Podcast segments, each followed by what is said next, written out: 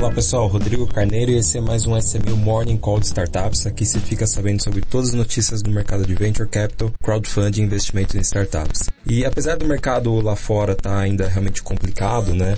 Até grandes empresas consolidadas aí como a BitDance, dona aí do TikTok, tendo uh, seu valuation baixado aí de 460 bilhões de dólares para negociações batendo ali 260 bilhões de dólares, né? Segundo informações aí do mercado chinês, é, bastante coisa positiva aconteceu aqui no nosso mercado, tá? É, principalmente no mercado de crowdfunding, sandbox, bastante atualização. Então, uma delas foi na própria SMU, é, nós tivemos aí oficialmente a troca do CEO da SMU Investimento. Então, Diego Pérez, também presidente da AB Fintechs, assumiu a plataforma de crowdfunding SMU Investimentos como CEO, no lugar de Rodrigo Carneiro, eu. Aí, realmente, para dar os próximos passos, né?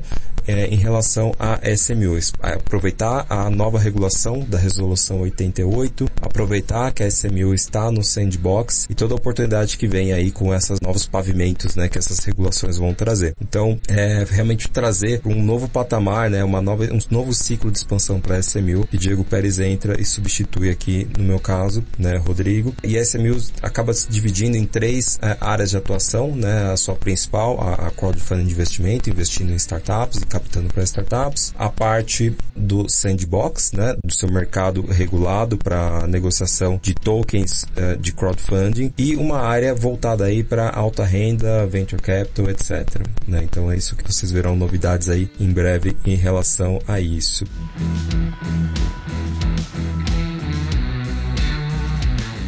Ainda no quesito, falando ainda de sandbox e plataformas de crowdfunding, acho que vale a pena o destaque aí da Before, né, que é uma plataforma também de crowdfunding, na verdade, a Begin é uma plataforma de crowdfunding que controla a Before, tem como CEO a Patrícia Stille, e eles já anunciaram também uh, o seu primeiro mercado de ações tokenizadas, né, e prepararam aí um lançamento com taxa zero. Eles também fazem parte dos sandbox regulatórios e vão atuar em empresas que faturam de 10 a 300 milhões por ano, né, e devem fazer ofertas públicas de até 100 milhões de reais. Então, uh, eu diria que esse projeto, até como a própria Patrícia mencionou, ele acaba replicando uma estrutura de bolsa de ações, né? E vai focar em empresas que ainda não têm uma robustez necessária para fazer um IPO tradicional, mas também que não estão também no estágio tão inicial. Então isso é muito legal que acaba sendo muito complementar a próprio sandbox da SMU, ao próprio sandbox da Vortex e também do Basement, né? Que são as outras empresas que estão também são selecionadas e estão atuando aí no sandbox.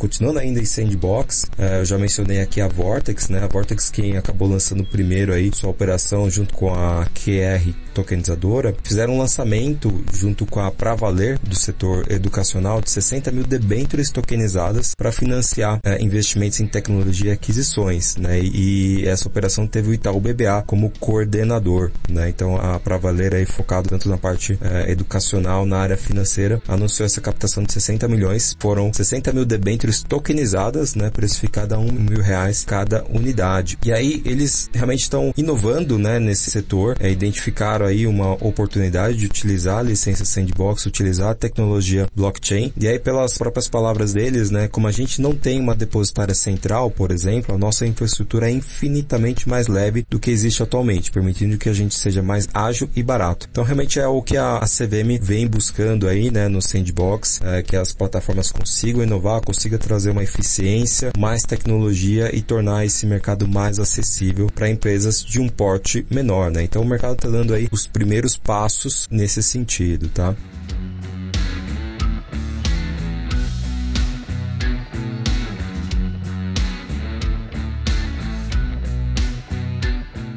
Temos aí também, ainda ficando um pouquinho no setor de crowdfunding, né? Se você parar para pensar, a Chefs Club, que foi uma empresa que captou via plataforma de crowdfunding, teve uma das suas atividades adquirida, né? Sua principal atividade adquirida aí pela CRM Bônus. E a ideia é criarem uma espécie de, entre aspas, Gym Pass do Gift Back, né? Então a CRM Bônus hoje ela faz gerenciamento de programas de gift back de varejistas, né? E eles entendem que a aquisição do Chefs Club foi estratégica, realmente para montar esse Gym aí que eles mencionaram. E a Chefs Club faz o produto voltado para alimentação, para benefício, desconto clube, clube de assinatura na parte de alimentos e refeições fora de casa, principalmente aí restaurantes para funcionários. Então eles estão juntando ali essa atividade junto com as áreas de RH das empresas, vão criar um novo produto, né, chamado Vale Bônus, que será vendido aí ao RH das empresas, oferecido como um benefício aos funcionários, né? Vai ser uma espécie de moeda que as empresas vão dar aos funcionários todo mês para ele trocar por desconto em lojas, sites, restaurantes, né? É um modelo, como eles falam, meio do caminho entre Melios e o gift back tradicional já da CRM Bônus, é, diz aí o, o Zouco, né? Que também é aí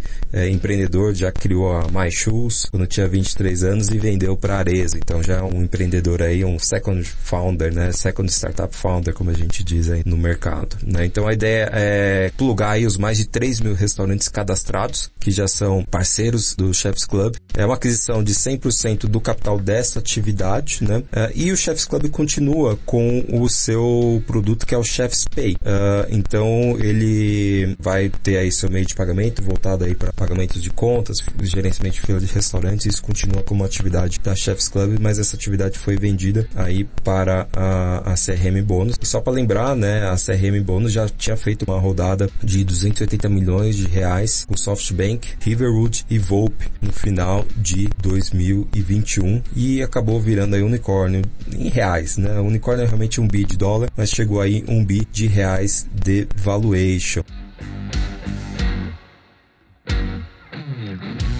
Nós tivemos também um exit aqui, uma aquisição total da Expansion, a plataforma que faz gestão automatizada de reembolsos corporativos. É uma plataforma que também fez crowdfunding aqui com a SMU, assim como a Chefs Club. E a Flash, a gestora de benefícios, é a primeira aquisição que ela faz, né, após levantar mais de 130 milhões de dólares. Ela acabou fazendo uma aquisição 100% da Expansion, dando êxito para todos os seus investidores anteriores, uh, fundadores, que aí obviamente vão ter uma parte em composição